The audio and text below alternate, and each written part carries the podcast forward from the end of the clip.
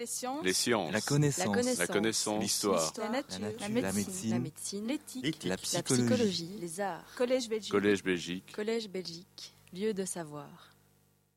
C'est un plaisir pour moi euh, de, de pouvoir euh, vous partager euh, ce soir quelques éléments de réflexion à propos de, de la vie et de l'œuvre de Georges Lemaître.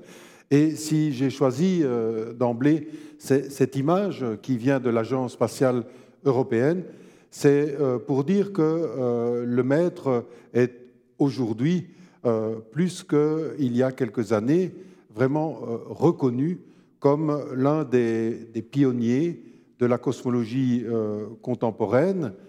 Ce grand professeur de, Louvain est aujourd'hui reconnu pour vraiment avoir ouvert des portes dans la cosmologie physique qui est la nôtre euh, aujourd'hui.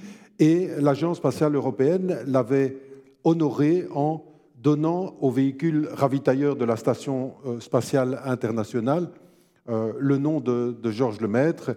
Et vous savez peut-être que en août de l'année passée, la loi dont je vais parler, la loi qui s'appelait autrefois la loi de Hubble, est maintenant, suite à un vote de l'Union astronomique internationale, est appelée aujourd'hui la loi de Hubble-Lemaître. Et euh, ce n'est que euh, justice, comme je vais essayer de vous le euh, montrer. Alors, la première grande contribution de, Georges Lemaître est euh, son, son explication justement de cette loi de Hubble. Mais si on remonte euh, un peu avant, euh, il, faut situer ces, recherches dans le parcours euh, historique euh, dans la vie de Lemaître. Alors, vous savez tous, puisque nous sommes dans, dans sa ville, que, que Lemaître est né euh, à Charleroi, qu'il y a fait ses études secondaires au collège euh, des, des Jésuites. Et euh, en fait, la famille ayant déménagé suite à un problème euh, qui a eu lieu dans la, la verrie de, de son père, ayant déménagé à Bruxelles, Georges Lemaître a, dans le fond, terminé sa formation secondaire par une année de, spécial maths au Collège Saint-Michel à Bruxelles. Et là, il sera fort marqué par une personnalité euh, étonnante, le père Bosmans, qui était à la fois un, mathématicien, euh, un très bon mathématicien, mais aussi euh, un spécialiste de, l'histoire des mathématiques. Et Georges Lemaître en gardera quelque chose pour son, enseignement. Alors, après sa, sa spéciale maths, Georges Lemaître entre, passe le concours euh, pour les écoles d'ingénieurs à Louvain et euh, fait les trois ans de, candidature pour les ingénieurs civils, car d'une certaine manière, euh, je vais dire, je ne veux pas dire qu'il se destinait, mais on le destinait plutôt dans sa famille à devenir, évidemment, comme on est à Charleroi, ou comme il venait de Charleroi, comme ingénieur des mines. Mais en fait, euh, si l'on regarde les notes de Georges Lemaître en fonction du temps, et on peut le faire en regardant dans les archives euh, à Louvain, euh, on s'aperçoit que, que ces notes en ingénieur civil diminuent graduellement en fonction des années. Visiblement, les sciences appliquées ne, ne, ne sont pas, si vous voulez, son intérêt premier.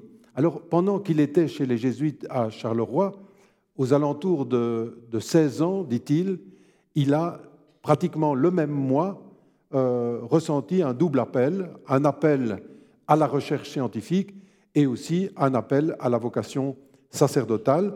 Et ces deux, ces deux appels, il, il, euh, il les suivra, il les suivra jusqu'à la fin de, de- sa vie, euh, sans, comme nous le verrons, sans jamais confondre indûment ces deux chemins vers la vérité, comme il le disait. Alors, euh, Georges Lemaître euh, avait, d'une certaine manière, euh, j'ai dit, il avait ressenti ce, double appel et il était prêt à entrer au, séminaire, mais son père lui avait plutôt conseillé de, différer son entrée au séminaire et de plutôt commencer les études d'ingénieur. Alors, sur ce, de ce point de vue, il a euh, obéi à son père et, euh, chose euh, assez intéressante, le, fait qu'il ait suivi les conseils de son père de ne pas entrer tout de suite au, séminaire de Malines, va faire qu'il va se retrouver toujours euh, au, bon moment, au bon endroit, si vous voulez. S'il était rentré tout de suite au séminaire, probablement qu'il ne se serait pas trouvé au, bon endroit, qui, ces endroits, au bon moment, hein, ces endroits qui finalement vont lui permettre de faire les découvertes qu'il a pu faire et qui l'ont rendu célèbre. Alors, Georges Lemaître, à la fin de sa troisième candidature d'ingénieur, en fait, euh, est prêt à partir en vacances, dans le Tyrol d'ailleurs, avec son frère, mais la, Première Guerre mondiale éclate, et tout de suite, avec son frère, il se porte volontaire. On voit ici à droite une photo extraite des albums de famille de la famille Lemaître. Eh bien, euh, avec son frère, il se porte volontaire, d'abord dans l'infanterie, et puis comme il est euh, candidat ingénieur, il est, versé dans l'artillerie. Et pendant, pendant la guerre, euh, Georges Lemaître euh, ne va pas du tout rester inactif d'un point de vue intellectuel.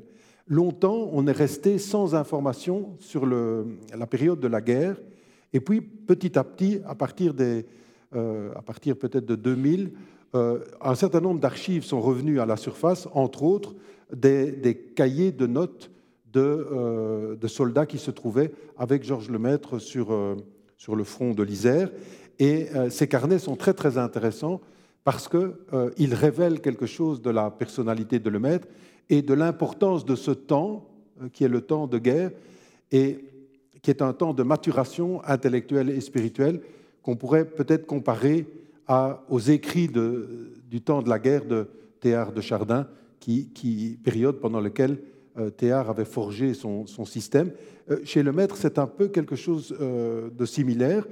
Pendant qu'il est sur le front, en fait, Georges Lemaître lit les œuvres de Poincaré qu'il a euh, emportées avec lui. Entre autres, il lit euh, Électricité et optique, un livre, dans le fond, où euh, Poincaré se, pose en filigrane la question de savoir si la, nature profonde de la matière est particulière, hein, l'électricité, les électrons, ou bien ondulatoire, l'optique. Donc le maître va lire ce, livre qui est encore conservé à Louvain-la-Neuve dans les archives euh, Le Maître. Et si on ouvre ce livre, on voit pratiquement à chaque page l'indication de la position de la batterie d'artillerie de Le Maître sur euh, le front. D'ailleurs, sur la première page, vous pouvez lire euh, ici à, gauche, hein, Le Maître Georges, 39e, 39e batterie, Isère, euh, janvier 1916. Euh, Donc on voit à chaque page la position de sa batterie d'artillerie et en même temps on voit qu'il a fait, euh, on voit dans la marge qu'il a refait toute une série de calculs. Donc il a lu page par page avec son crayon rouge l'œuvre de Poincaré. C'est d'ailleurs pas la seule œuvre, il a probablement lu aussi les leçons sur les hypothèses cosmogoniques. Et ce qui est tout à fait étonnant, c'est qu'un de ses frères d'armes, un flamand d'ailleurs, euh, a noté dans un de ses carnets euh, Le maître changera toute la science, il construira une puissante et extraordinaire cosmogonie. Et nous sommes le 17 avril 1917, et à cette époque, le maître n'a absolument eu aucun contact avec la relativité. Donc, le, maître euh, n'est pas dans une période où il a étudié la relativité hein, générale, parce que la relativité générale a été développée entre 1913 et 1915. Les articles d'Einstein sont publiés à Berlin, mais nous sommes en guerre et les Alliés euh, n'ont pas de contact avec cette littérature. On verra ce qui fera le contact avec cette littérature. Et donc, le maître euh, étudie d'une certaine manière les œuvres de Poincaré, mais il pense déjà à bâtir une, cosmogonie et il en parle autour de lui. Et en même temps, en même temps, comme le maître suit euh, deux chemins, en même temps qu'il lit Poincaré, qu'il refait des calculs et pense à une cosmogonie physique, en même temps, euh, ses frères d'armes révèlent qu'il il méditait euh, le livre des psaumes et le premier livre de la Genèse. Et le maître, bien entendu, poursuivant deux chemins ou ayant deux, euh, deux attraits, si vous voulez, scientifiques et spirituels, ne peut pas éviter la question du rapport entre science et foi, entre sa vie de recherche scientifique et cet appel sacerdotal qu'il a reconnu en, lui. Et il se met à écrire un manuscrit dont longtemps on a cru qu'il s'agissait d'exercices faits au séminaire de Malines pendant sa période de formation sacerdotale, mais qui en réalité est un petit essai qu'il a écrit dans les tranchées et où il essaye de faire une sorte d'exégèse symbolique euh, de, euh, des premiers versets de la Genèse. Et cet essai s'intitule Les trois premières paroles de Dieu. Alors c'est dans la vie de le maître quelque chose qui est un peu étonnant, car il essaye de mettre ensemble un peu directement euh, les premiers versets de la Bible et euh, des contenus scientifiques, si vous voulez. On pourrait dire qu'il pratique une sorte d'exégèse un peu littérale et concordiste. Et il envoie ce manuscrit à Léon Blois. Alors, ça montre, euh, si vous voulez, déjà la grandeur de l'esprit de Lemaître. Donc, Lemaître est un, est un scientifique, c'est un très très bon physicien et mathématicien, mais c'est aussi un homme de lettres. Et on va retrouver ça à la fin de sa vie. J'en parlerai peut-être un tout petit peu, c'est moins l'objet de mon exposé, mais vous savez qu'à la fin de sa vie, dans les années 50, euh, le maître avait relu, page par page, les œuvres complètes de Molière et de Racine, essayant de montrer que sous Molière, il y avait peut-être un autre auteur, et il a fait des conférences et écrit des manuscrits intitulés Une paire de Molière ou Molière, une étoile double. Et le, maître avait donc un, intérêt euh, littéraire assez fort. Et déjà, quand il est jeune, il lit Léon Blois. Léon Blois, c'est un, c'est un, c'est quelqu'un, c'est un écrivain euh, polémiste, hein, écrivain catholique, polémiste, euh, mais c'est aussi quelqu'un qui joue un, rôle important dans la société intellectuelle française euh, de juste avant la guerre de 14, parce qu'il est, par exemple, un ami proche de Peggy. D'ailleurs, Léon Blois, qui est un peu un nomade, vit dans la maison que Peggy lui a laissée avant de partir au front et, de mourir au front.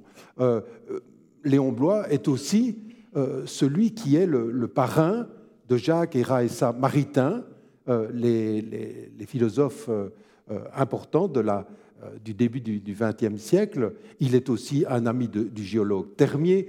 On pourrait dire aujourd'hui, c'est un homme qui est vraiment au centre d'une vie intellectuelle intense. Eh bien, il faut imaginer le maître dans la tourmente de l'Isère, parce que le, le, maître, quand on regarde la photo de le maître là, et qu'on s'y connaît un peu en histoire militaire, on voit que le maître porte les chevrons du front euh, sur, le bras gauche. Ça veut dire que euh, par année euh, passée vraiment au front, il, recevait cette distinction. Et donc le, maître n'était pas à l'arrière, il, était vraiment avec la batterie très très près du front.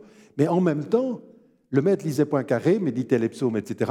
Et lors de, je me souviens que quand j'avais commencé à m'intéresser à l'histoire de le maître, j'avais rencontré une, personne qui était relativement âgé dans les années 90, euh, dont le père avait combattu avec Georges Lemaître et qui me disait que entre deux tirs d'artillerie, Georges Lemaître se réfugiait dans un, trou d'obus pour aller euh, lire des œuvres scientifiques ou littéraires.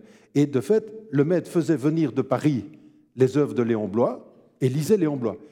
Une fois qu'il a écrit son essai sur les premières paroles de Dieu, eh bien, le maître a envoyé cet essai à Léon Blois et Léon Bois l'a fait venir à Bourg-la-Reine, dans cette petite maison que vous voyez là, qui est le long du RER B, qui n'existe plus, mais si vous allez voir euh, à l'adresse, il y a une plaque disant ici c'était la maison de Peggy.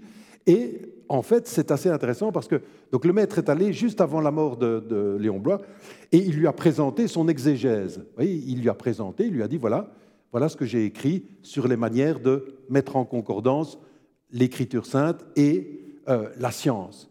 Et Léon Blois, qui était un homme, euh, euh, disons, assez direct et franc, même un peu brutal, lui a dit non, non, ça, ne vaut rien, ça ne vaut rien. Vous ne pouvez pas confondre comme ça la, science et la foi. Vous ne pouvez pas faire du, littéralisme, du concordisme. Et ça montre aussi, disons, l'ouverture de le maître. le maître n'a pas campé sur ses positions, il, a d'une certaine manière compris le message Et après cela, jamais plus dans la vie de Lemaître, on ne verra euh, de confusion entre le domaine scientifique et le domaine théologique. Au contraire, il va progressivement développer une, méthodologie qui respecte les niveaux, mais qui ne les confond pas, si vous voulez. Et donc le maître euh, euh, va en retenir une leçon, et c'est avec cette leçon que, en 1919, quand il est démobilisé, il va euh, terminer, changer d'orientation, pourrait-on dire.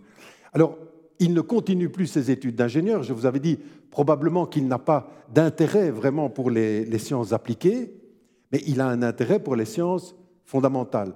Et en un an, il fait, on pourrait dire, dans les termes qui seraient les nôtres aujourd'hui, euh, en un an, un, master en, mathématiques et physique, hein, ce qu'on appelait à l'époque le doctorat en sciences mathématiques et physiques, mais qui correspond à la à l'ancienne licence ou à la, maîtrise en, maths et physique. Et en plus, il, devient bachelier en, philosophie euh, thomiste à l'Institut de philosophie fondé par le cardinal Mercier. Et de cette formation aristotélicienne et thomiste va rester quelque chose qui est très important pour l'histoire des, euh, des, rapports avec la cosmologie. Je vais essayer de vous l'expliquer. Bon. Alors, j'ai dit, le maître était au bon endroit au bon moment parce qu'il avait suivi euh, les conseils de son père, d'une certaine manière. Et pourquoi, pourquoi j'ai dit ça? Parce qu'en en fait, une fois qu'il a terminé sa maîtrise, il a fait son mémoire avec euh, Charles de Lavallée-Poussin, hein, ce, grand professeur, ce grand mathématicien de Louvain, qui a d'ailleurs enseigné très longtemps, jusqu'en 62, je pense. Il y a un, auditoire de Louvain-la-Neuve qui porte d'ailleurs son nom. Charles de Lavallée-Poussin, qui était un spécialiste des nombres premiers, qui avait démontré des très beaux théorèmes, en même temps qu'Adamar. Euh, Charles de la Vallée-Poussin l'a pris comme élève, et quand on regarde les documents, on s'aperçoit que Charles de la Vallée-Poussin aurait voulu qu'il continue, si vous voulez, avec lui. Et il lui avait donné à démontrer une conjecture qui aujourd'hui n'est pas encore démontrée, qui est la conjecture de Riemann. Donc elle n'est toujours pas démontrée. Mais au bout de deux mois, euh, au bout de deux mois, le maître est revenu euh, chez Charles de la Vallée-Poussin et lui a dit mais je ne suis pas parvenu voyez, à, démontrer euh, cela. Et euh, je me souviens que euh, René Lavandome, qui était mathématicien, grand mathématicien à, Louvain, hein, mais qui a été l'élève de, Lemaître, m'avait raconté que, de fait, le racontait que Charles de la Vallée-Poussin lui aurait dit mais Si vous n'êtes pas capable de démontrer la conjecture de Riemann, alors faites plutôt de la géométrie du triangle. Et en fait, Georges Lemaître n'a pas continué dans les mathématiques pures, parce que probablement que ce n'était pas non plus ça son intérêt scientifique. Ce qui l'intéressait beaucoup plus, c'était euh, l'astronomie et, la, physique, si vous voulez, plus que euh, les mathématiques euh, pures. Et à la fin de, cette année 1919, il entre au séminaire, mais pas dans n'importe quel séminaire, si vous voulez. Et c'est là où on voit que le retard de la guerre, qui est dû finalement au fait qu'il a fait ces trois candidatures ingénieurs avant, avant la Première Guerre, mais fait qu'il entre dans un séminaire spécial, la maison Saint-Rombaud. Si vous allez à Malines aujourd'hui, hein, vous pouvez toujours voir la maison Saint-Rombaud. C'est d'ailleurs devenu un, café, si vous voulez. Et dans cette maison, dirigée par le chanoine Allard, Jules Allard, les vocations retardées par la guerre avaient la possibilité d'avoir une formation sacerdotale un peu en raccourci, mais surtout, ils avaient la possibilité de continuer leurs études ou leurs activités, euh, on pourrait dire, d'avant la guerre. Et le cardinal Mercier a donné la, permission à Georges Lemaître de pouvoir continuer à faire de la physique pendant qu'il était au séminaire. Ce, permission qu'il n'aurait jamais eue s'il avait été dans le cursus classique du séminaire de, de Malines à l'époque. Et c'est là que Georges Lemaître va faire des voyages à la Bibliothèque royale et va rencontrer un, personnage, je, vais euh, revenir là-dessus euh, dans un instant, euh, va rencontrer un personnage très important qui est Théophile de Donner. Hein, Théophile de Donner est un peu le fondateur de l'école de physique théorique de, de, l'ULB. Et Théophile de Donner était une des personnes, une des seules personnes en Belgique qui avait eu accès aux travaux d'Einstein via la Hollande, qui était neutre à l'époque. Donc ceux qui avaient des connaissances sur ce qui se passait à Berlin en physique pendant la guerre, il y avait des choses qui allaient en Angleterre, et en particulier Eddington était, était au courant, bien entendu, c'était les Allemands, mais c'était aussi des gens qui étaient restés en Hollande et qui avaient des informations. Et euh, De Donder avait des informations sur ce qui se passait à Berlin, et il, va rencontrer le maître, et ils auront euh, des échanges extrêmement importants. Et souvent, on ne dit pas ça, mais le premier travail scientifique de, le maître, c'est un travail qui est dédié à la, euh, à, euh, au calcul variationnel tel que De Donder l'avait développé, donc à un formalisme, si vous voulez, mathématique, de physique mathématique qu'avait développé de, de, Donder. Donc ils vont rester en contact et le maître va progressivement apprendre la relativité. Et il va devenir, sur le temps de son séminaire, il va devenir l'un des, rares connaisseurs de, la relativité du côté des alliés. Hein. Il y a bien sûr Hermann Weil euh, en Allemagne euh, et, euh, une série de physiciens allemands. Il y a Eddington en Angleterre. mais du côté allié, Einstein est, extrêmement mal perçu et l'information n'a pas percolé. Il faut rappeler que Einstein mettra tout un temps avant d'être accepté pour pouvoir faire des leçons au Collège de France. Il faut attendre 1920 pour que Einstein soit accepté au Collège de France parce qu'il était vu comme un Allemand, donc comme, un ennemi. Il faudra l'intervention expresse de la reine Élisabeth euh, et du roi Albert pour que euh, Einstein soit accepté dans les conseils solvés. Euh, il y avait la même résistance, si vous voulez. Le, le, maître a bénéficié de, du savoir de Cox, qui avait d'ailleurs écrit La gravifique einsteinienne, un des premiers livres de synthèse en français sur la relativité générale. Et donc, le maître devient pendant son séminaire eh bien, un spécialiste de la relativité générale et aussi de la cosmologie naissante d'Einstein, puisque en 1917, Einstein avait trouvé dans ses équations de la relativité générale un modèle d'univers sphérique, euh, statique, hein, de masse constante, statique, euh, et qui était censé décrire l'univers. Eh bien, Einstein, pendant son séminaire, pendant qu'il est à la maison Saint-Rombaud, il écrit un mémoire, La physique d'Einstein, qui est un, magnifique résumé de la relativité restreinte, de la relativité générale et du modèle cosmologique euh, euh, euh, d'Einstein. Et c'est d'ailleurs grâce à cela qu'il va pouvoir commencer sa carrière, je vais y revenir. Mais le maître, pendant ce séminaire, pendant son séminaire, ne va pas abandonner non plus sa voie, pourrait-on dire, spirituelle et sacerdotale, et euh, le maître entrera à ce moment-là dans une fraternité euh, de, prêtres, donc commencera sa formation au sein d'une fraternité de prêtres, dans lequel les prêtres séculiers faisaient des vœux de euh, la vie religieuse. Et entre autres, le maître, on l'a découvert quand on a retrouvé le, registre de la fraternité, qui avait d'ailleurs été perdu lors de la scission du diocèse de Malines entre le diocèse d'Anvers et le diocèse de Malines-Bruxelles. Ces archives avaient été perdues. Euh, heureusement, on a à la dernière minute retrouvé les archives. Et dans ces archives, on voit effectivement que, Georges Lemaître était membre de cette société de, prêtres, une société fondée par le cardinal Mercier un peu avant sa mort, et dans laquelle les prêtres euh, prononçaient un certain nombre de vœux, dont le vœu de pauvreté. Et Georges Lemaître a prononcé ce vœu, et d'ailleurs un autre vœu euh, qui, ce qu'on appelait le, le votum immolationis, donc un vœu d'offrande de, sa personne euh, au Christ. Et toute sa vie, le maître sera fidèle, mais discrètement, à cette fraternité, car jamais le maître n'en fera explicitement euh, état. Il a vécu ça comme un chemin spirituel, personnel, et euh, sans jamais trop en faire état. Alors, Georges Lemaître est ordonné en 1923 à Saint-Rombaud, à Malines, mais c'est à deux pas d'ici, hein, dans l'ancienne église Saint-Christophe, qu'il a célébré donc sa première euh, messe. Et euh, c'est là qu'après, il, il reçoit dans, la famille, dans, sa famille, vous avez ici une, euh, photo où on, le voit d'ailleurs avec à gauche l'abbé Renoir, qui deviendra un professeur de philosophie des sciences à Louvain, dont le successeur sera Jean Ladrière, d'ailleurs, qui, fut l'élève de, de Lemaître. On le voit avec sa famille, et c'est son euh, grand-père qui lui offrira euh, son calice, euh, qui est d'ailleurs toujours conservé aux archives à Louvain, qui porte d'ailleurs en latin une allusion à cette fraternité de prêtres qui s'appelait les Amis de Jésus. Alors, le maître, grâce au manuscrit sur la physique d'Einstein, participe à un concours de bourse de voyage. Il est sélectionné, il a la bourse, et il part en 23, juste après son ordination, il part euh, à Cambridge, en Angleterre, suivre les cours de Eddington.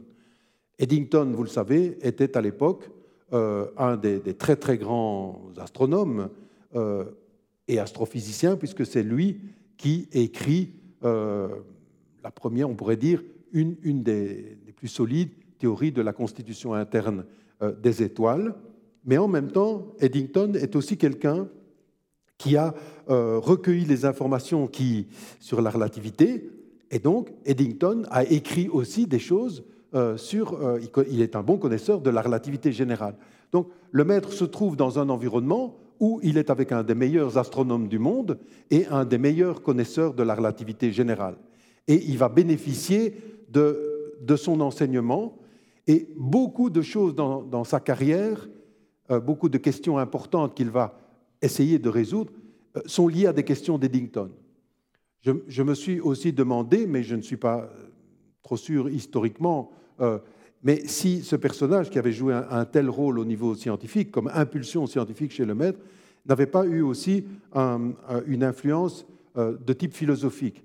Parce que donc Eddington n'est pas catholique, lui. Eddington est un Quaker, et dans la pensée Quaker, on pourrait dire que ce, qui a trait à la vie euh, religieuse est lié à une révélation personnelle, privée, individuelle, qui, ne passe pas par la médiation d'une église euh, ou d'une institution quelconque, ou, même de l'émerveillement devant la nature. Donc c'est une, une expérience purement privée, spirituelle.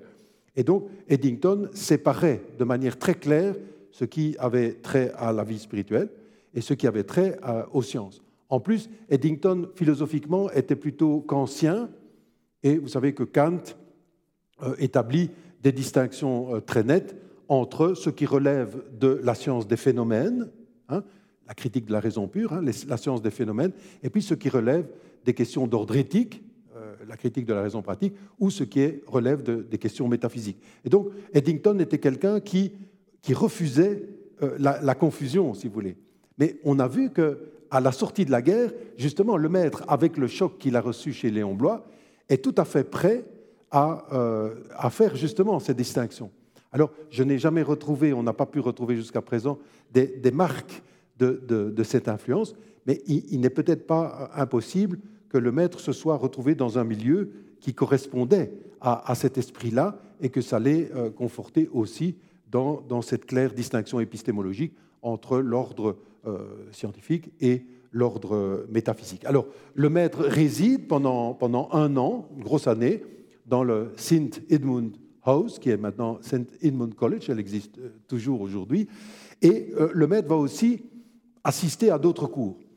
Et peut-être vous connaissez cette anecdote, moi ça me, ça m'a toujours euh, intéressé parce que ça montre quelque chose de la psychologie de le maître, d'une grande liberté d'esprit.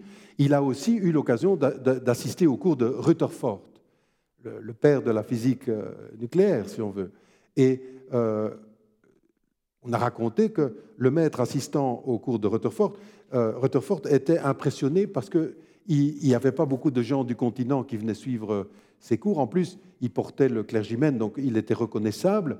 Et à un certain moment, euh, Rutherford est venu vers lui pour lui demander Tiens, je suis très honoré d'avoir un étudiant du continent dans mon auditoire et je suppose que vous vous intéressez euh, à la physique nucléaire.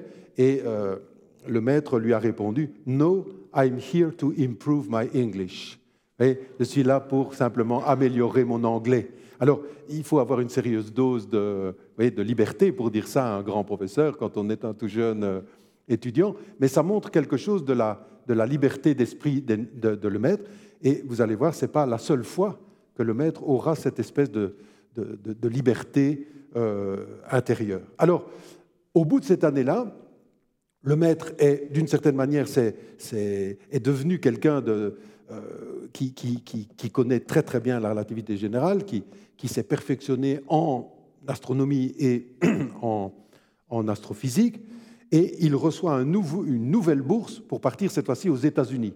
Et il se retrouve au Harvard College Observatory, euh, de nouveau au, bon moment, au bon endroit, parce que c'est à ce moment-là qu'aux États-Unis, on commence à avoir des données de plus en plus précises sur des mesures de distance d'objets célestes et en même temps des, mesures de vitesse de ces objets. Alors, il ne faut pas oublier que jusqu'au début du XXe siècle, euh, on n'avait pas les bonnes méthodes, ou on avait de mauvaises méthodes, pourrait-on dire, de mesure de distance dans l'univers. Parce qu'en général, on utilisait des méthodes trigonométriques. Euh, on, prenait par exemple une position, euh, on visait un astre en, hiver, on visait un astre en été, la, Terre ayant fait hein, le tour dans le système solaire, on avait la base d'un triangle, et puis on faisait une visée, et puis on, avait une distance, deux angles, et on avait la distance. Mais si, l'objet est très lointain, les angles deviennent de plus en plus droits, et la moindre erreur sur l'angle, mais voilà, ça vous donne des, erreurs monumentales sur les distances. Donc on n'avait pas les bonnes méthodes, et ça avait comme conséquence qu'on croyait que l'univers était beaucoup plus petit que, ce qu'il est. On croyait que les, objets étaient beaucoup plus, beaucoup plus proches, puisqu'on ne pouvait pas prouver qu'ils étaient plus, plus lointains. Mais au début du XXe siècle, dans l'endroit où il va, se trouve une série de personnes, dont une dame, Miss Henrietta Leavitt, euh, qui euh, a découvert, je ne vais pas entrer dans, les détails, on peut revenir dans la discussion, avait trouvé une, méthode pour mesurer les distances euh, d'objets lointains, se basant sur un lien entre la magnitude absolue des étoiles, donc la luminosité, on pourrait dire, pour faire bref, la, luminosité telle que vous la mesuriez si vous étiez proche de l'astre, et,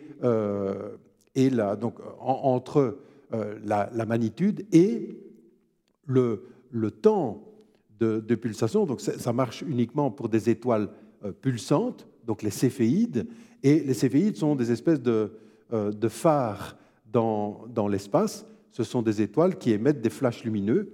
Et Henrietta Leavitt avait découvert qu'il y a un, un lien entre la, période d'oscillation, le, temps qu'il faut pour faire un pulse lumineux, et la magnitude absolue. Mais si vous avez la magnitude absolue, donc si vous avez la luminosité de l'étoile telle que vous, pourriez la mesurer si vous êtes proche de l'étoile, comme au télescope, vous pouvez mesurer la luminosité relative, hein, celle, que vous captez à la magnitude, l'intensité que vous captez dans votre télescope, si vous faites le rapport entre les deux, ça vous donne une notion de distance, puisque la luminosité diminue hein, en fonction de la distance. Et donc, Henrietta Leavitt s'était rendu compte que si on, voit ces étoiles pulsantes, ces céphéides, euh, et qu'on peut les associer à des groupes d'étoiles, alors on peut mesurer au télescope le temps du flash lumineux, puisqu'il y a un lien avec la magnitude absolue. J'ai la magnitude relative dans mon télescope, je fais les calculs et j'ai les distances. Et à partir de ce moment-là, on s'est rendu compte que des objets que l'on croyait assez proches étaient en fait beaucoup plus lointains qu'on ne s'imaginait. Et avec le raffinement des développements de plaques photographiques, alors on a vu que ce qu'on croyait être des nuages de gaz dans notre amas d'étoiles, dans notre galaxie, mais on utilisait le mot galaxie uniquement pour la Voie lactée, c'est-à-dire pour notre groupe d'étoiles, on s'est rendu compte que ces nuages de gaz étaient en fait d'autres galaxies. Et c'est l'époque où on va commencer à, découvrir euh, une, deux, trois, hein, 30, euh, quand le maître est, là, c'est à peu près 30 ou 40 galaxies dans le catalogue de, de Schrumberg. Et donc, euh, et c'est à ce moment-là que s'est résolu dans les années 20 ce qu'on a appelé le grand débat, le fait de savoir est-ce que l'univers est, limité à la Voie lactée ou bien est-ce qu'il est beaucoup plus grand? Eh bien, le maître arrive tout juste au bon endroit, c'est-à-dire à, l'endroit où on fait les bonnes mesures de, de distance il est à Harvard College Observatory, dans l'endroit où se trouvent les spécialistes des céphéides, qui utilisent les céphéides pour les mesures de distance. Et un des premiers articles, euh, j'ai parlé du premier article théorique avec De Donner, mais un des premiers articles que le maître fait, c'est sur les céphéides. Donc le maître devient vraiment un astronome professionnel dans les lieux, si vous voulez, top niveau. Hein, c'est les meilleurs lieux pour faire, euh, pour faire avancer l'astronomie euh, à ce moment-là.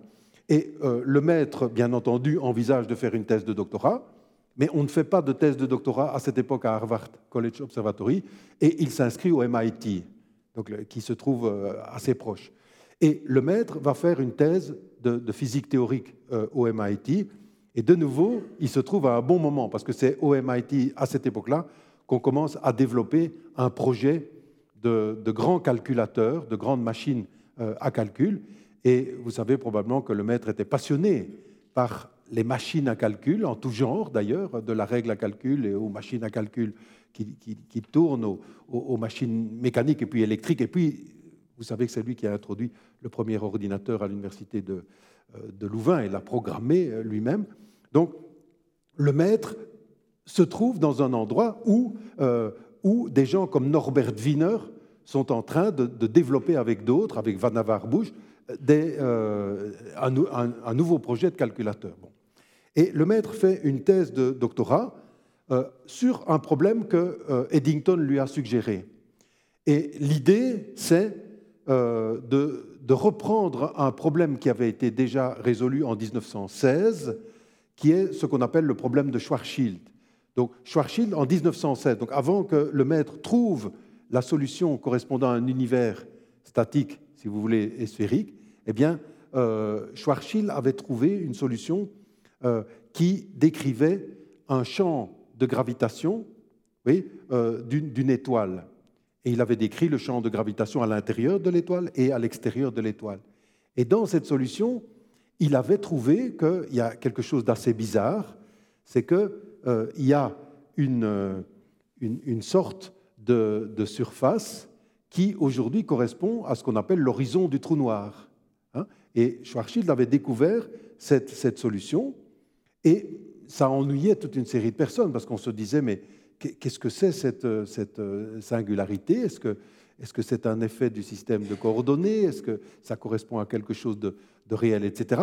Et dans la solution intérieure, il y avait aussi un problème euh, de singularité.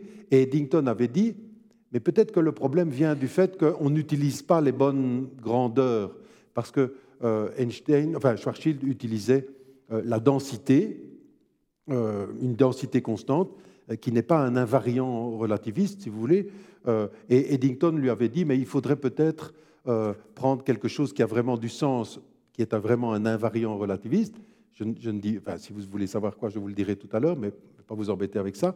Mais en fait, en prenant ça, ça correspondait à calculer le champ de gravitation d'une étoile qui est, qui est en fait remplie d'un fluide inhomogène. inhomogène. Et euh, en, essayant de trouver des solutions à ce problème-là, euh, il, entend répondre à la, à la question d'Eddington qui lui disait, mais si vous faites ça, alors peut-être que les singularités euh, vont disparaître, vous allez pouvoir évacuer ces singularités qui nous embêtent. Et le maître fait les calculs, et il trouve que non, on ne parvient pas à évacuer la singularité. Mais ce qu'il trouve, et c'est là que ça, ça, va donner à penser pour, pour la suite, il découvre, en, faisant la résolution de ce problème, qu'il y a deux solutions limites euh, qui apparaissent. Une solution, oui, il, étudie le champ de, gravitation euh, d'un corps sphérique, mais, si on fait grandir le rayon, on pourrait couvrir tout un univers sphérique, si vous voulez. Et il retrouve la solution de la cosmologie d'Einstein de 1917. Et en même temps, il trouve aussi une autre solution qui avait été trouvée aussi en 1917, c'est le cas d'un univers dans lequel il n'y a pas de matière. Donc il essaye tous les cas et il trouve qu'il y a une solution qui correspond à, l'univers d'Einstein, hein, le, fluide qui remplit la sphère devient tout l'univers, le fluide qui est inhomogène peut être pris homogène, et on trouve la, la solution d'Einstein. Mais d'autre part, on trouve aussi une solution qui avait été trouvée par De Sitter, l'astronome hollandais de Leyde, qui avait trouvé une solution de l'équation d'Einstein correspondant à un univers, mais dans lequel il n'y a pas de matière. D'accord? Et le maître trouve les deux dans, dans, sa thèse. Et il trouve un moyen de les, de les relier, parce qu'il s'agit de deux cas limites de, de, de son calcul. Et naît l'idée qu'on pourrait peut-être avoir une sorte de, de lien, d'interpolation entre les deux solutions. Mais à cette époque-là, il pense seulement de cela d'un point de vue statique. Mais, mais à l'époque, à l'époque, on est confronté à un problème d'observation. Oui, j'ai dit, à ce moment-là, quand, le maître arrive aux États-Unis, c'est à ce moment-là où on mesure les distances des, galaxies, de ce qu'on va appeler des galaxies, on appelle ça encore des nébuleuses, mais en même temps, on mesure leur vitesse. Et ce qu'on voit, c'est que, en fonction de la distance, les nébuleuses lointaines ont une vitesse de plus en plus grande, une vitesse proportionnelle à leur éloignement, et cela dans de la, même vitesse dans toutes les directions, suivant la distance. Donc il y a quelque chose d'étonnant, c'est que les, galaxies nous fuient dans toutes les directions avec une vitesse qui est proportionnelle à leur éloignement. Mais comment pouvait-on euh, expliquer une telle chorégraphie organisée des, nébuleuses? D'une certaine manière, c'était un peu bizarre, puisque euh, c'est comme si on était au centre de l'univers et on voyait tous les corps qui, qui s'éloignent de vous à des vitesses proportionnelles à l'éloignement. Et personne à l'époque, ben, on a découvert ça de façon observationnelle, mais aucun des grands physiciens théoriciens, Einstein, euh, Eddington, euh, etc., personne, même Hubble au niveau astronomique, personne n'avait la solution. Et on commence à réfléchir. Et le maître, qui a étudié différentes solutions des équations d'Einstein, je vous ai dit, il a trouvé une solution qui correspond à l'univers de De Sitter. Or, cet univers de De Sitter, c'est un univers vide. Alors, on pourrait dire, mais il n'a aucun intérêt euh, physique, puisqu'il n'y a pas de matière dedans. Mais l'intérêt, c'est que euh, De Sitter avait remarqué que si on introduisait dans cet univers deux petites particules de matière, alors ces particules de matière s'éloigneraient, oui, s'éloigneraient de plus en plus. Or, un certain nombre d'astronomes, dont Zilberstein et d'autres, commencent à se dire, mais il y a peut-être là-dedans une possibilité d'expliquer les observations. Et Einstein, euh, le maître rencontre cet astronome Zilberstein qui lui dit Tiens, peut-être que dans l'univers de De Sitter, il y a quelque chose d'intéressant pour penser ce, phénomène. Et le maître écrira euh, des papiers sur euh, l'univers de, de, Sitter.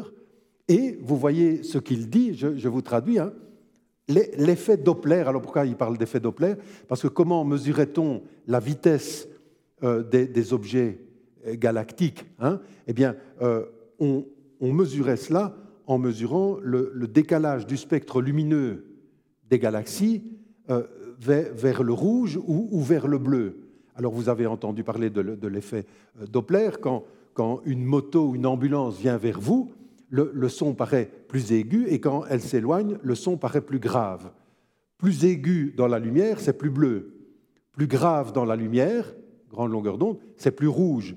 Donc, euh, en faisant la supposition que, les étoiles émettent à peu près tous la même lumière, je décompose cette lumière dans un prisme et je caractérise euh, la luminosité qui me vient spectrographiquement la, luminosité qui vient des étoiles. Bon, je, prends le spectre et je, m'aperçois que plus les galaxies sont lointaines, plus le spectre lumineux est décalé vers le rouge.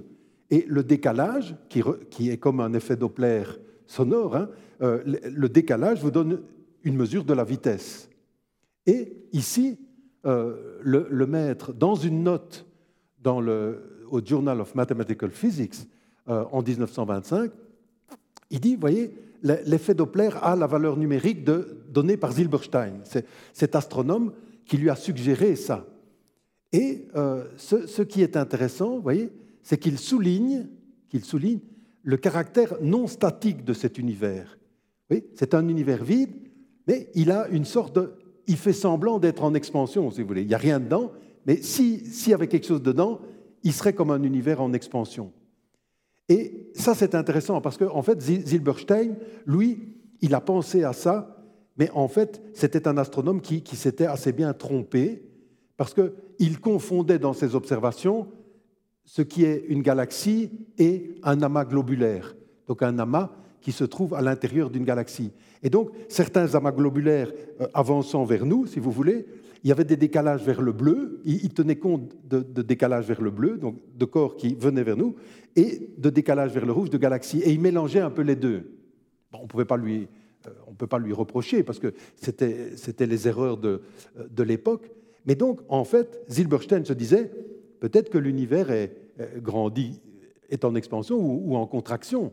Mais ça a joué un rôle important dans le cheminement de, de Lemaître. Et Lemaître, euh, lors de son passage au MIT, va en garder l'idée que peut-être que dans les équations d'Einstein, il y a peut-être des solutions qui correspondent à des univers qui ne sont pas statiques, justement.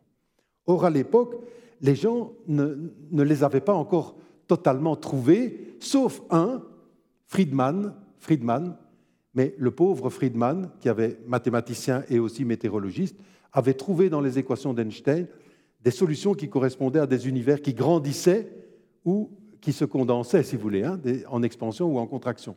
Il avait envoyé euh, son papier à Berlin, et c'était malheureusement Einstein qui l'avait euh, reçu.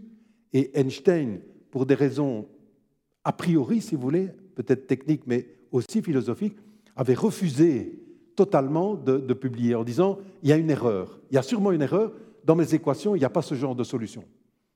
Après, on s'est rendu compte que Einstein n'avait pas fait les calculs, et quand il va, il va faire les calculs, il va se rendre compte que de fait, il y a des solutions comme cela, mais pourquoi avait-il une telle réaction? On le saura un peu plus tard. C'est parce que Einstein avait un présupposé philosophique de type spinoziste. C'est là où, vous voyez, euh, cosmologie et philosophie, de temps en temps, se mêlent et s'entremêlent, comme on, comme on a dit dans le titre de la conférence. Hein. Einstein disait, l'univers, c'est la nature en totalité, et pour Spinoza, la natura, la nature en totalité, ben, c'est l'être parfait. D'ailleurs, il l'appelle Deus sive natura, Dieu à savoir, ou bien la nature. Et donc, comme c'est la perfection, il ne peut pas évoluer vers autre chose. Il n'y a pas, dans, une petite partie de l'éthique de Spinoza, il est dit, mais, euh, la substance en totalité ne peut pas avoir de, modification, elle ne peut pas évoluer vers autre chose. Donc, il y a de l'histoire à l'intérieur de la nature, mais il n'y a pas d'histoire de la nature. Et c'est un arrière-fond qui est très fort chez, Einstein, puisque quand on demande à Einstein à quoi croyez-vous, il dit Je suis un physicien très croyant, je crois au Dieu de Spinoza. Donc c'est un arrière-fond assez fort que Einstein a, comme une série d'autres grands scientifiques. Si on voyait euh, Hawking, mais peut-être encore d'autres, euh, on, voit cet arrière-fond. Et Einstein avait eu le réflexe de dire Non, non, c'est pas possible. L'univers en totalité ne peut pas avoir une histoire.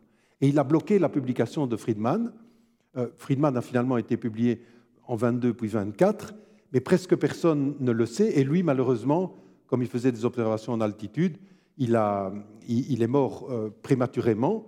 Et euh, c'était une époque où la cosmologie, nous sommes en 1917, 18 et puis 20, hein, nous sommes dans, une époque où, dans la, Russie soviétique, la, cosmologie était perçue comme une branche philosophique, en fait. Et donc, les, scientifiques, il était extrêmement mal vu de faire de la, de la cosmologie parce qu'on prenait la cosmologie comme une branche, comme une cosmogonie philosophique, si vous voulez. Et encore plus si on découvrait qu'il y avait une sorte de début de l'univers, etc. Donc Friedman a été tout à fait euh, méconnu. Il est mort avant d'avoir pu euh, voir en fait que ces solutions auraient pu servir à expliquer ce qu'on appellera plus tard la, loi de Hubble. Et donc ça a eu comme conséquence que, en fait, euh, le maître n'était pas au courant des travaux de Friedman. Donc il fait sa thèse en 25 au MIT, il redécouvre des tas de solutions que Friedman a connues, et ce n'est qu'en 27, quand il rencontrera Einstein à Bruxelles, que Einstein va lui dire, mais Friedman a fait la même chose aussi. Il a découvert ce genre de, solutions que je n'aime pas, d'ailleurs, on, va y revenir. Bon. Alors, j'ai mis ici, ça c'est pour, euh, pour vous montrer aussi, le maître est à la fois quelqu'un qui est plein de dynamisme, pendant ses vacances, le maître euh, fait le tour des États-Unis et visite tous les grands, les grands observatoires.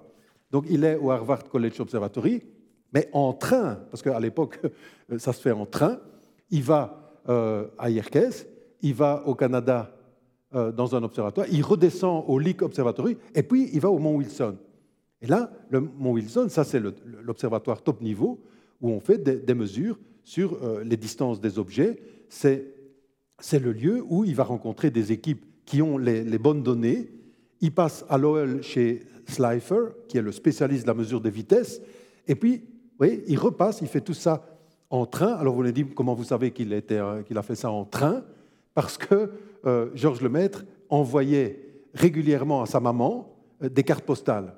Et pour notre plus grand bonheur d'historien, et ceux qui sont intéressés à Georges Lemaître, on peut euh, encore consulter les albums de sa maman. Et on voit petit à petit qu'il travaille, on voit il est allé au Grand Canyon, il est, etc. Il a pris le train à telle et telle gare, et puis il est rentré. Et au moment où il rentre, il assiste à une conférence de l'équipe de Hubble. Il, assiste à Washington, à Corcoran Hall, et c'est un lieu, je ne sais pas si vous avez déjà été visiter ça à Washington, c'est un lieu où euh, plus tard Gamow euh, aura son bureau. Et Gamow, c'est, on pourrait dire, le, deuxième père de la théorie du, Big Bang. Donc en fait, il assiste dans le bâtiment où plus tard Gamow pensera lui aussi euh, les, premiers moments de, euh, l'univers. Et dans ce bâtiment, euh, qui existe toujours, dans ce bâtiment, eh bien, le maître entend, si vous voulez, capte les toutes dernières données sur les distances et les vitesses des nébuleuses, des galaxies, et il voit pour la première fois exposé ce, qu'on appellera longtemps, jusqu'à l'année passée, la loi de Hubble. Hein, la vitesse V des nébuleuses est proportionnelle à une constante près, h, la constante de Hubble, maintenant Hubble le mètre. Euh, la vitesse est proportionnelle à la distance. Et c'est le maître, c'est le maître qui, rentré à Louvain, va donner pour la première fois, et c'est pour ça qu'il est, c'est la première grande contribution cosmologique de le maître, va donner l'explication de, cela.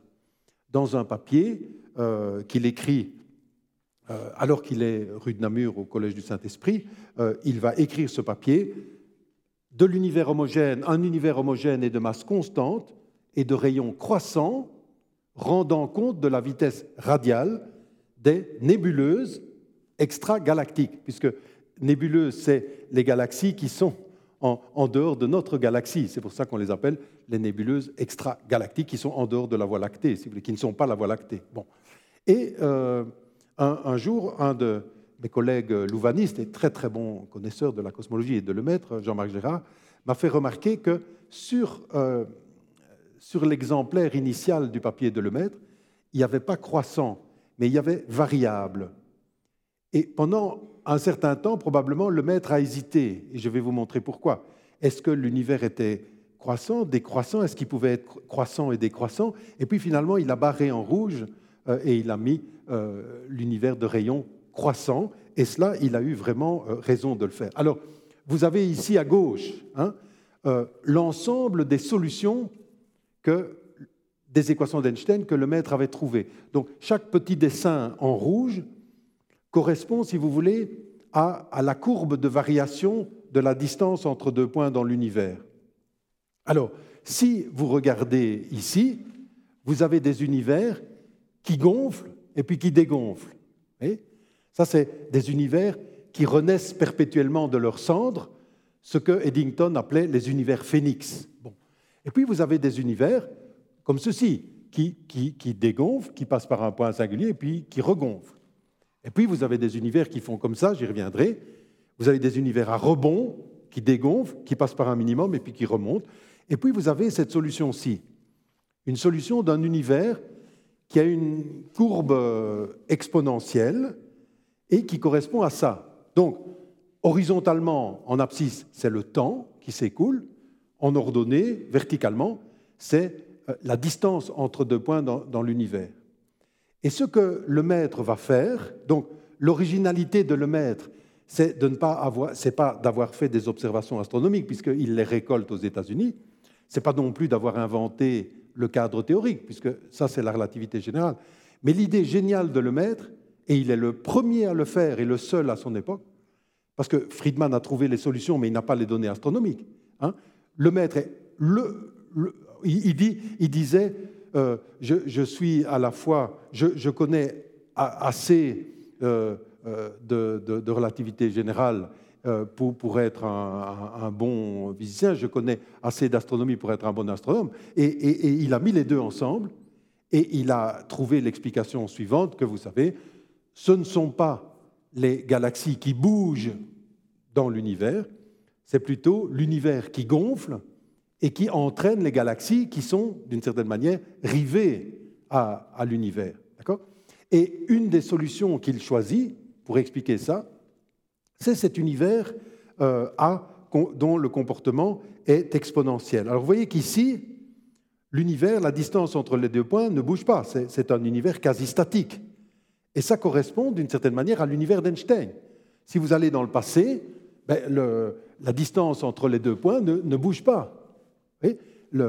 C'est un univers statique. Et c'est l'univers d'Einstein.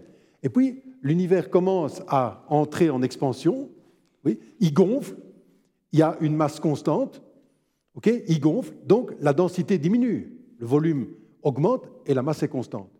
Et si on passe à l'infini, alors la densité tend vers zéro. Et qu'est-ce qu'on a? Ben, L'univers de De Sitter. C'est un univers de densité nulle. Et le maître qui avait dans sa thèse pensé, tiens, il doit y avoir une interpolation, un lien entre les deux grandes cosmologies trouvées en 1917, ici trouve le moyen de les raccorder. Mais il y a un argument supplémentaire à l'utilisation de ceci, qui n'est plus la courbe que nous avons aujourd'hui. Mais pourquoi l'a-t-il choisi? Parce que la constante de Hubble, cette constante que je vous ai montrée, était mal évaluée en raison d'erreurs d'observation. Or, la constante de Hubble, l'inverse de la constante de Hubble, a les dimensions d'un temps. Vitesse égale à une constante près la distance. Si vous regardez les, unités de la constante de Hubble, vous vous rendez compte que c'est l'inverse d'un temps. Donc l'inverse de la constante de Hubble, c'est un temps. Donc ça donnait comme une échelle de temps de l'expansion de l'univers. Or, cette constante était surévaluée. Elle était surévaluée par des erreurs observationnelles. Et donc, comme le temps, c'est l'inverse de la constante de Hubble, le, temps d'expansion caractéristique était très petit, et même, d'une certaine manière, plus petit que le temps que les géologues attribuaient au système solaire. Et le maître s'est dit, non, ça, c'est pas possible. Euh, on ne peut pas avoir un univers qui est plus jeune que le système solaire.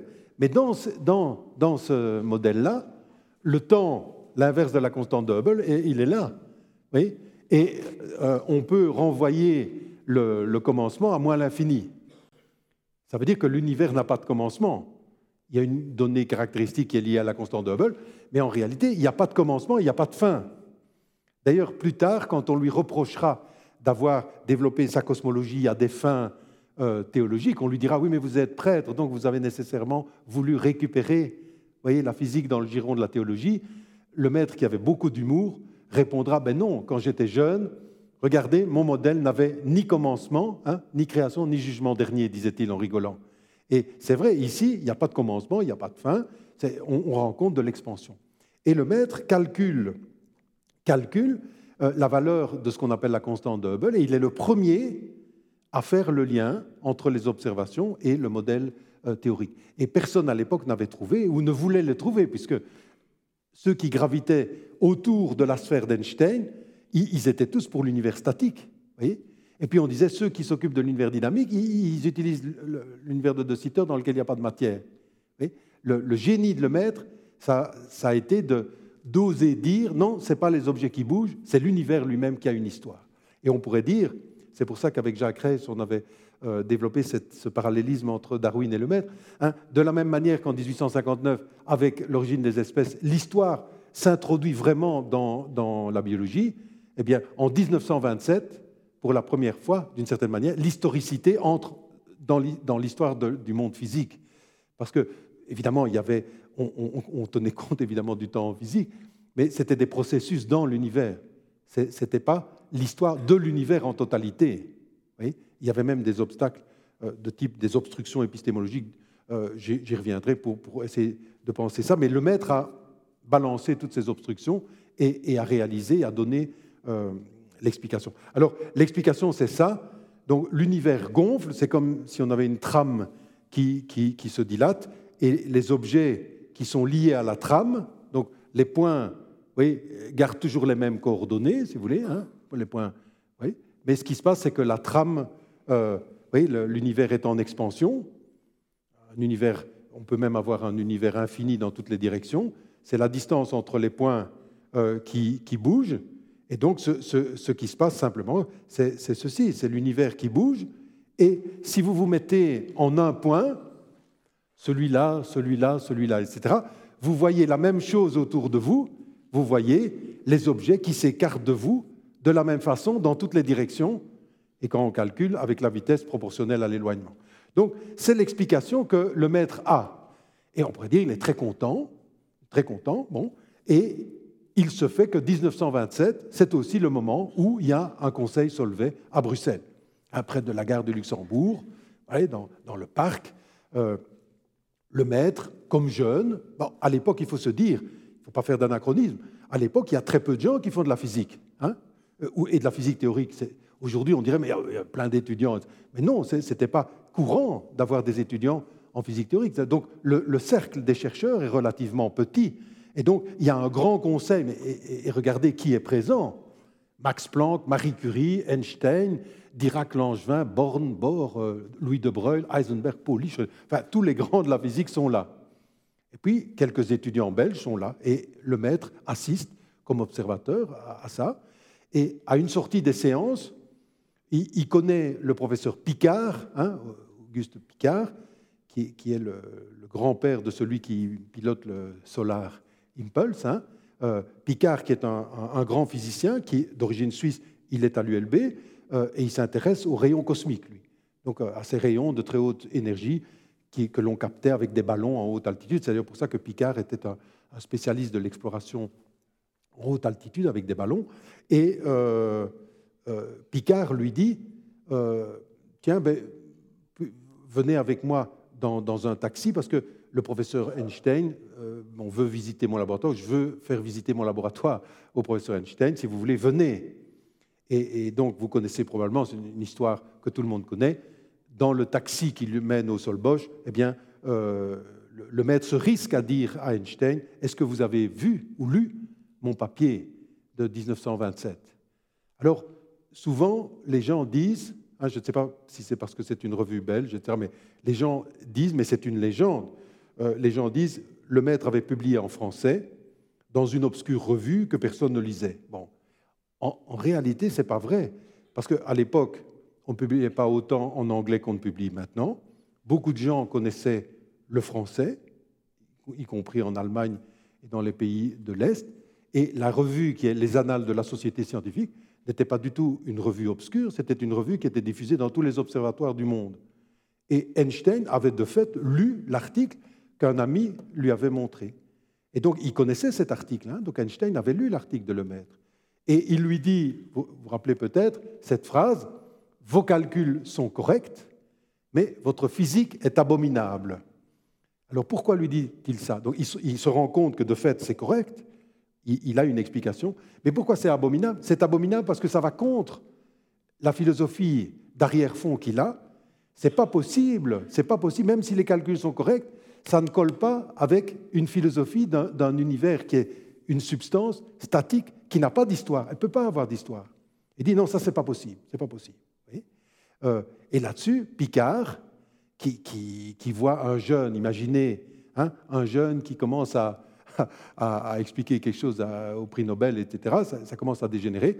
Euh, Picard, apparemment, c'est le maître qui l'a raconté, a commencé à parler en allemand.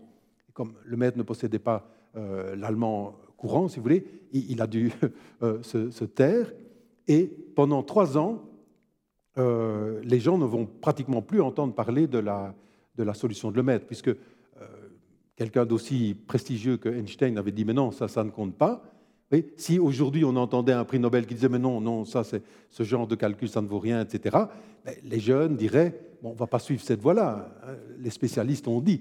Et c'est là qu'on voit, oui, il faut, il faut une dose de courage intellectuel et, de, certitude. Oui, le maître ne s'est pas découragé, il n'a pas dit, il n'a pas abandonné, non, il, il, a tracé euh, sa voie malgré, malgré les critiques d'Einstein et, et, cette espèce de, de, froid avec Picard. Ceci dit, pour, euh, hein, peut-être que parfois je dis aux étudiants ça parce que c'est la seule chose peut-être qu'ils retiennent de mon, cours. Il faut, savoir que hein, Picard, c'est aussi celui qui a servi à Hergé comme modèle pour le professeur Tournesol. Donc ça, c'est quand même quelque chose d'important pour nous. Euh, voilà. Alors, ceci, c'est, ça montre le caractère euh, visionnaire de, de Lemaître. Ça, c'est les données sur lesquelles le maître a travaillé. Ici, distance des galaxies, ici, vitesse.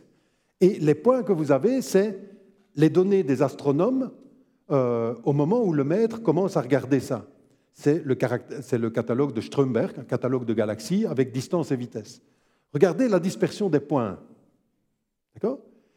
On, comprend que, le maître se soit dit comment il faut mettre la droite? Ce n'est pas nécessairement évident, non? Euh, pourrait se dire euh, comment, on doit la mettre. Et le maître, finalement, en révision, a dit non, non, non, c'est une expansion. Mais en 1929, voilà que Hubble publie ces données et on voit que, effectivement, les données se resserrent et on a une dépendance linéaire entre la vitesse et les distances. Mais le maître n'est toujours pas connu. On ne le considère pas. Et en 1930, son professeur Eddington, qu'il aime bien par ailleurs, écrit quelque part à la suite d'une réunion scientifique en Angleterre, il faudrait quand même qu'on trouve une solution à, à cette chorégraphie des galaxies. Et le maître reçoit les comptes rendus de cette réunion à Louvain et il dit mais c'est pas possible quoi. Ça, ça, fait trois ans que moi j'ai euh, la solution et, et en plus je vous ai envoyé le papier. Et Eddington, qui est un homme intègre, euh, bon, etc., il, dit eh, effectivement vous me l'avez envoyé, je ne l'ai pas lu.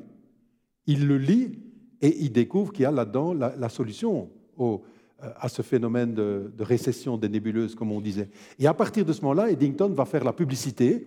Il va écrire à l'aide à De Sutter en disant Mais vous savez, euh, j'ai ici quelqu'un qui a, trouvé les solutions. Et il va commencer à populariser totalement les, euh, œuvres, enfin, la découverte de Lemaitre. Et il demande, Eddington demande à Lemaitre de publier son papier. Et c'est une controverse qui a eu lieu il y a 2-3 ans. Euh, dans le papier, dans la traduction anglaise euh, du papier de Lemaître, curieusement disparaît la partie la plus originale qui est le calcul de la constante de Hubble, si vous voulez. Euh, et certains ont dit, mais ça c'est peut-être l'influence de Hubble, qui était d'ailleurs assez autoritaire, et qui aurait voulu garder la, priorité de la découverte, et aurait fait disparaître du papier, aurait demandé qu'on enlève cette partie-là. Et certains historiens ont voulu faire croire ça. Mais quand on, va voir, et les recherches de Liliane Moons, qui, a longtemps, avec André Berger, s'est occupé des archives euh, Le Maître, et aussi Mario Livio de Space Telescope Science Institute, ont redécouvert des documents euh, à Cambridge et à Louvain-la-Neuve, dans lesquels on voit vraiment, et je vous ai mis ça, peut-être que vous pourriez lire, hein, dans lequel on voit vraiment que c'est le maître qui a traduit lui-même, il a traduit lui-même euh, le papier, et c'est lui qui a enlevé. Pourquoi l'a-t-il enlevé? Euh, simplement pour ça. Le maître est un homme honnête, c'est un, un, très bon scientifique, et quand on voit que en 1927 il avait ces données-là, il s'est dit mais moi je ne peux pas publier mes résultats qui sont basés sur le catalogue de Strömberg. Oui, je, dois, je dois enlever cette partie-là. Et il a décidé de l'enlever parce que ces données n'étaient plus euh, au goût du jour. Mais malheureusement, en enlevant cette partie-là, voyez, euh, ce qui s'est passé, c'est qu'on n'a pas vu que, le maître avait euh, fait cette, découverte décisive. Bon, ce n'est que plus tard que l'on va lui rendre justice, et heureusement aujourd'hui, euh, Dieu merci, il a la place qu'il mérite. Alors la deuxième grande contribution de le maître, et vous avez vu que déjà dans la première contribution, certaines idées philosophiques s'étaient mêlées au débat, mais les idées philosophiques ne venaient pas du côté de Lemaître, mais venaient du côté d'Einstein, comme sorte d'inhibition, si vous voulez, à l'expansion de l'univers. La deuxième grande contribution, c'est celle de l'origine de l'univers. On pourrait dire plutôt du commencement naturel de l'univers, pour être plus précis. Alors on voit ici Einstein, dans les années 30, avec Millikan, prix Nobel de physique pour avoir mesuré la charge de l'électron, hein, et puis Einstein donc à, Pasadena. Et euh, le maître euh, va arriver à la notion de commencement de l'univers par une voie assez étrange, qu'en général on ne raconte pas, parce que quand on fait euh, de la science, on, ne s'occupe pas nécessairement des, dédales de la découverte, si vous voulez, on en vient tout de suite à la logique de, de la théorie, si vous voulez. Mais c'est intéressant de réfléchir à la manière dont le maître a progressé vers cette question du début de l'univers. Un, je vous avais dit, pendant la guerre de 14, il pense déjà à une cosmogonie. il, s'intéresse au, début de l'univers. Bon. Et puis, il a mis ça de côté, il a fait euh, les choses sur l'expansion. Mais ce thème-là n'est pas étranger à l'esprit de, de Lemaître. Mais il y a autre chose, c'est-à-dire que le, maître va découvrir chez Millikan, et c'est pour ça que j'ai montré sa photo, il va découvrir une, drôle de théorie. Oui, Millikan, euh, quelque part, voulait éviter les conséquences du second principe de la thermodynamique, euh, qui conduisait à une mort thermodynamique de l'univers, si vous voulez.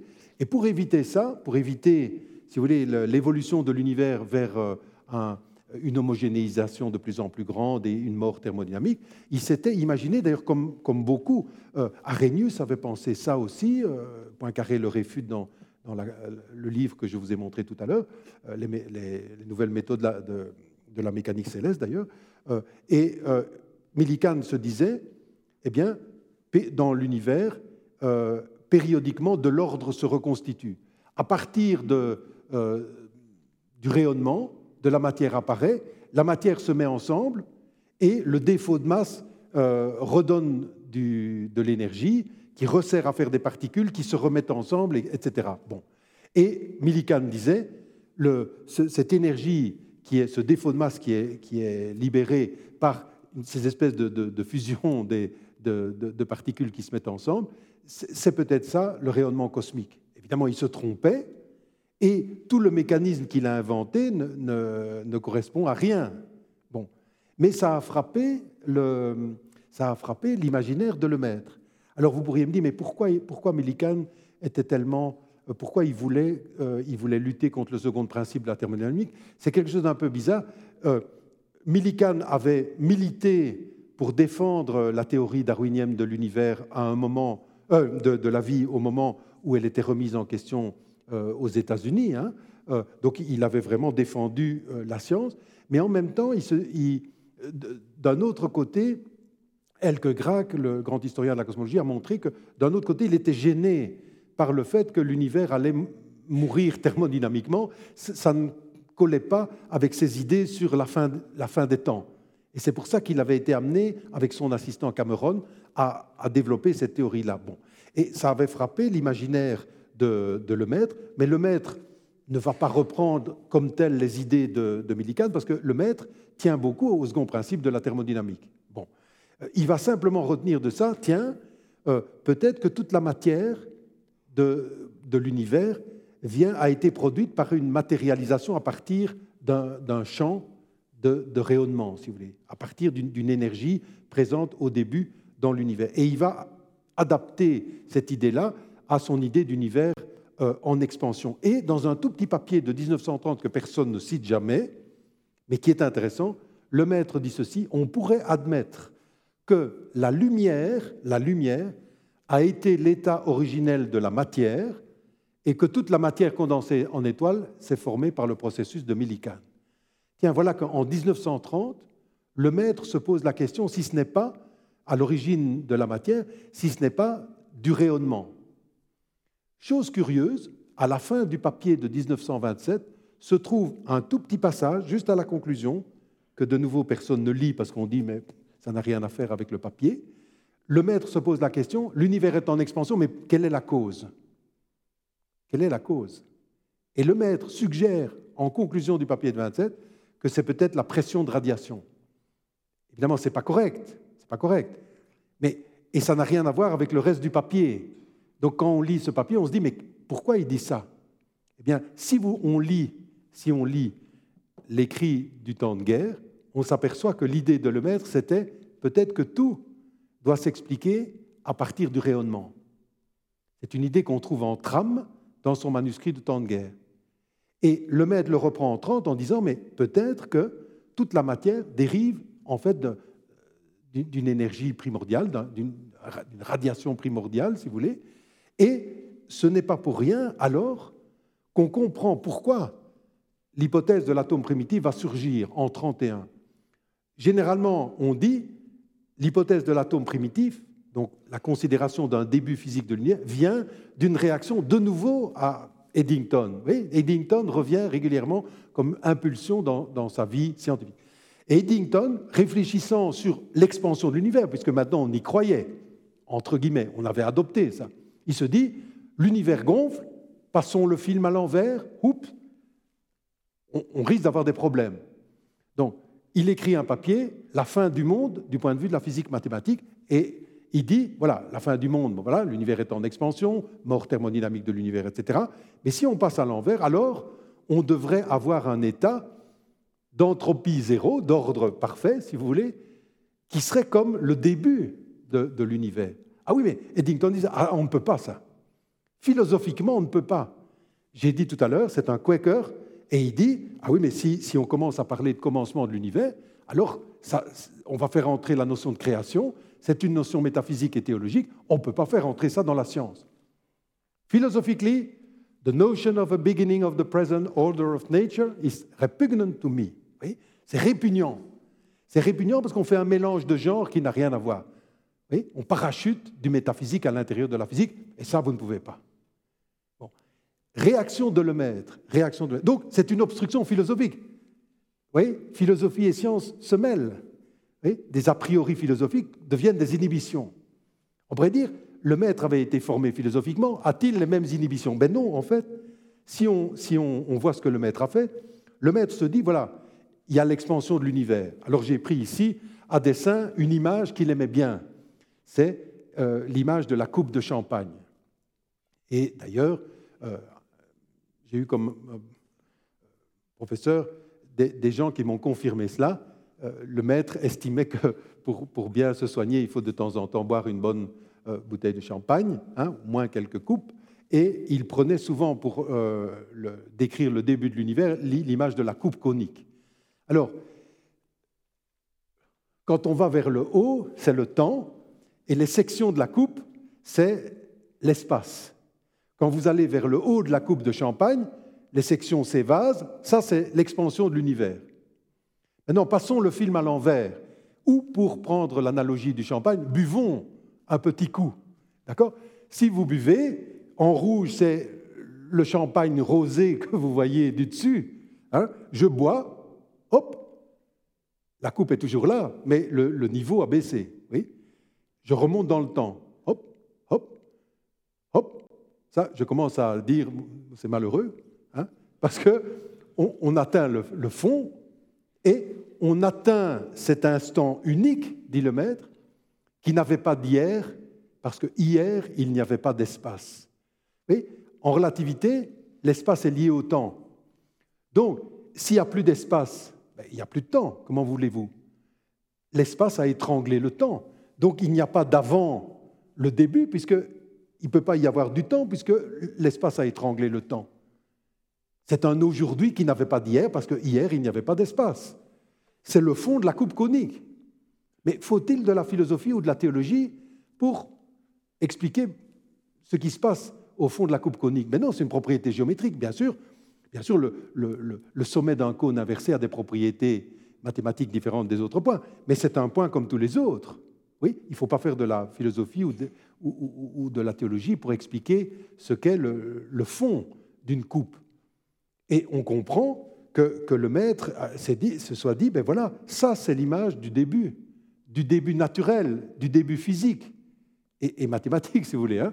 Euh, l'univers est une structure géométrique, et il y a une singularité comme le fond de la coupe, et c'est ça le début. Donc ça n'a rien à voir avec des, idées métaphysiques ou, théologiques.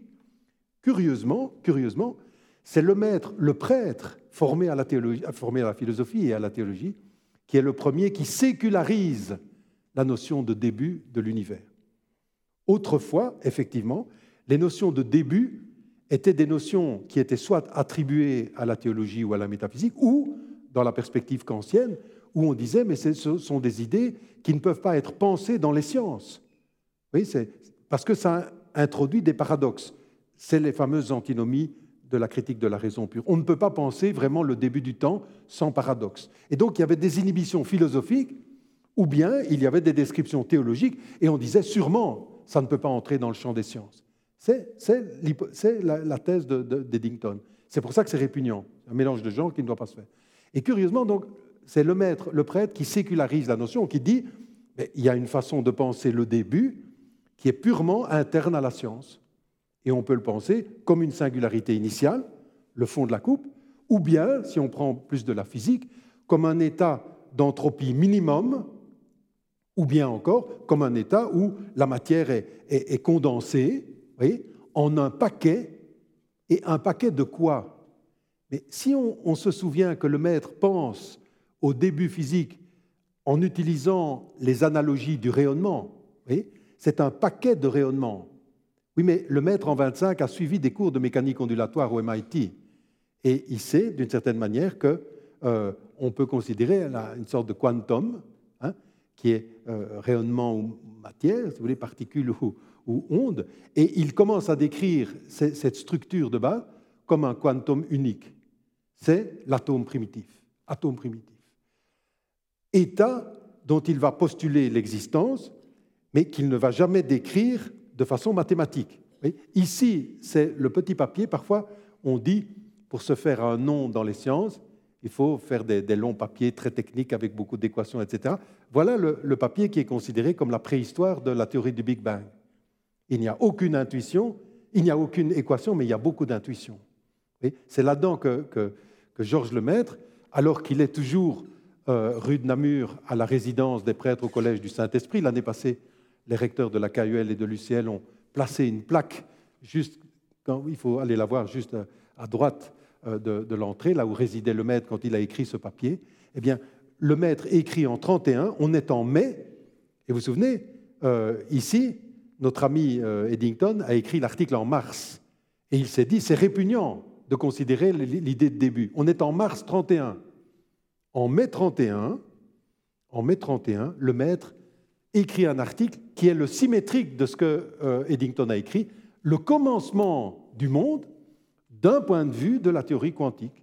Donc il y a une façon de, penser le commencement uniquement en physique. À la fin de cet article, à la fin de cet article, il avait écrit une petite ajoute qu'il a supprimée lors de la publication de l'article. Et cette ajoute était la suivante, qui est très intéressante pour nous d'un point de vue philosophique.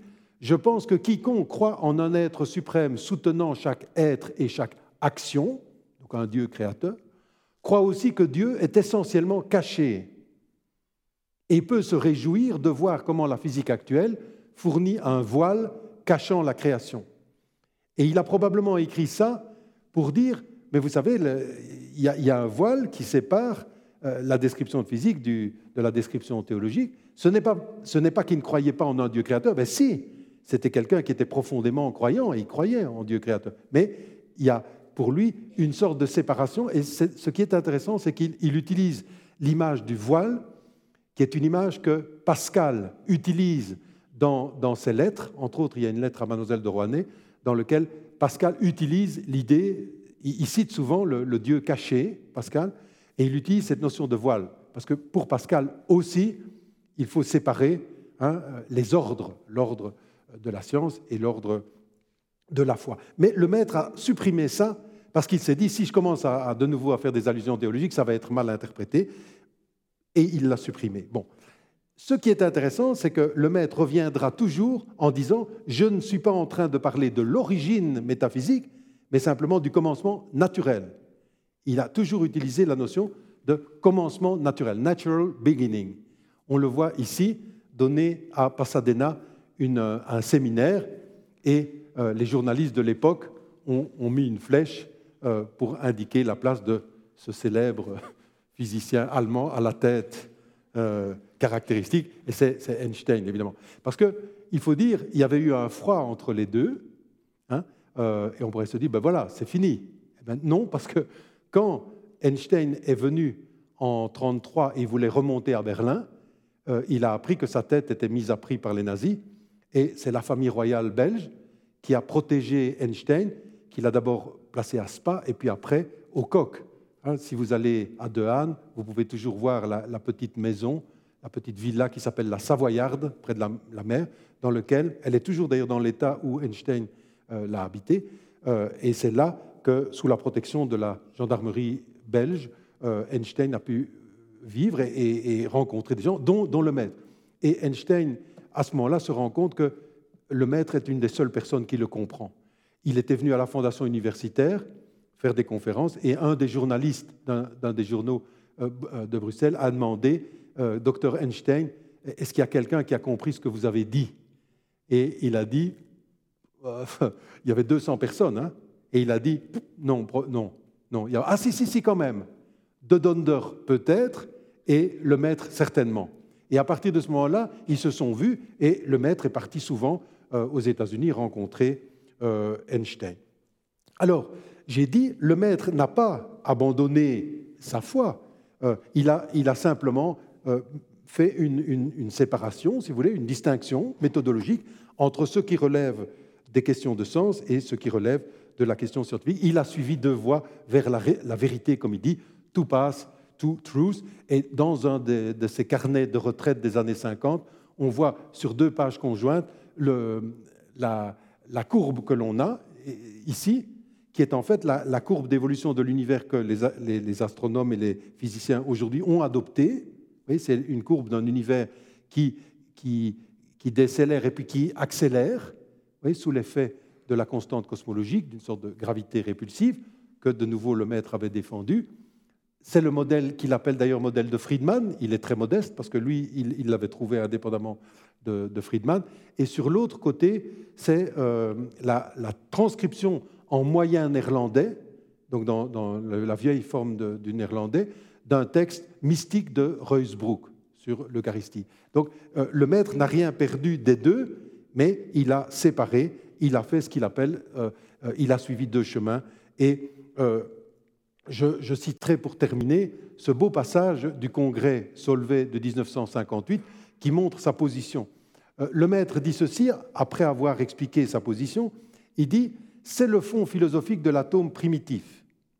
Alors il l'a décrit, et je vous ai dit, le, maître, en fait, n'a jamais fait vraiment la théorie, euh, il n'a jamais décrit mathématiquement l'atome primitif.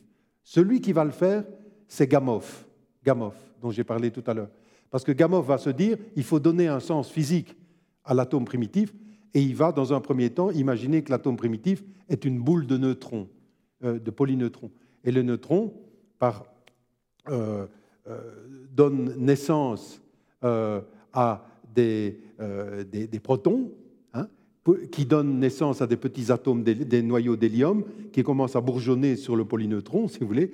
Et euh, Gamow avait essayé de faire un modèle de la nucléosynthèse primitive, qui n'a pas marché, mais c'est le premier qui essaye de mettre en, équation hein, euh, ça. Et ce qui est très très intéressant, si vous voulez, là-dedans, c'est que donc, le maître n'a pas fait la théorie, hein, mais il a donné l'intuition. Mais ce qui est sûr, c'est que pour lui, cette théorie restait indépendante de toute question métaphysique ou religieuse. Elle laisse le matérialiste, dit le maître, libre de nier tout être transcendant. Il peut prendre pour le fond de l'espace-temps, le fond de la coupe conique, la même attitude qu'il a pu adopter pour des événements non singuliers de l'espace-temps. Pour le croyant, et c'est lui sa position, cette description exclut toute tentative de familiarité avec Dieu, telle que la note de la place ou le doigt de jeans. La place, interrogée par Napoléon, Napoléon lui demandait, mais dans votre système de la mécanique céleste, où est Dieu? Eh bien, la place répondait, Sire, je n'ai que faire de cette hypothèse, assis au début pour donner l'impulsion au monde. Et euh, le maître dit, ma position s'accorde plus avec celle d'Isaïe, Isaïe 45, 15, dans lequel il dit, le Dieu caché, caché même dans le début de la création, reprenant d'ailleurs à son compte euh, quelque chose sur lequel Pascal avait euh, insisté. Donc pour terminer, je, dirais la chose suivante. J'ai essayé de montrer, si vous voulez, que dans la vie de le maître, le maître est un homme qui a suivi deux chemins, qui a été fidèle à deux chemins. Il n'a pas fait interférer les deux, mais dans le courant, dans le processus par lequel il a développé sa théorie scientifique, des interférences théologiques, antithéologiques, philosophiques d'un certain type sont intervenues. Et de manière tout à fait étonnante, euh, le maître prêtre est celui qui, d'une certaine manière, a fait sentir la nécessité de, distinguer en même temps que de préserver la richesse des deux. Hein. Et je pense que pour aujourd'hui, c'est un, message que le maître, qu'on pourrait garder de Georges Lemaître, euh, à la fois de préserver les richesses de ce qui nous est apporté par les traditions philosophiques ou théologiques, en même temps de ne pas euh, récupérer ou tordre la science, mais de s'ouvrir aux vérités qu'elle nous, qu'elle, nous apporte, sans contorsion, sans récupération, mais en, préservant ce qui fait la richesse des deux. Donc ce message que le maître a fait passer dans son hypothèse de, de l'atome primitif est encore un message qui épistémologiquement peut être pour nous euh, porteur d'un certain intérêt et d'une certaine richesse au niveau de la pensée. Je vous remercie de votre patience.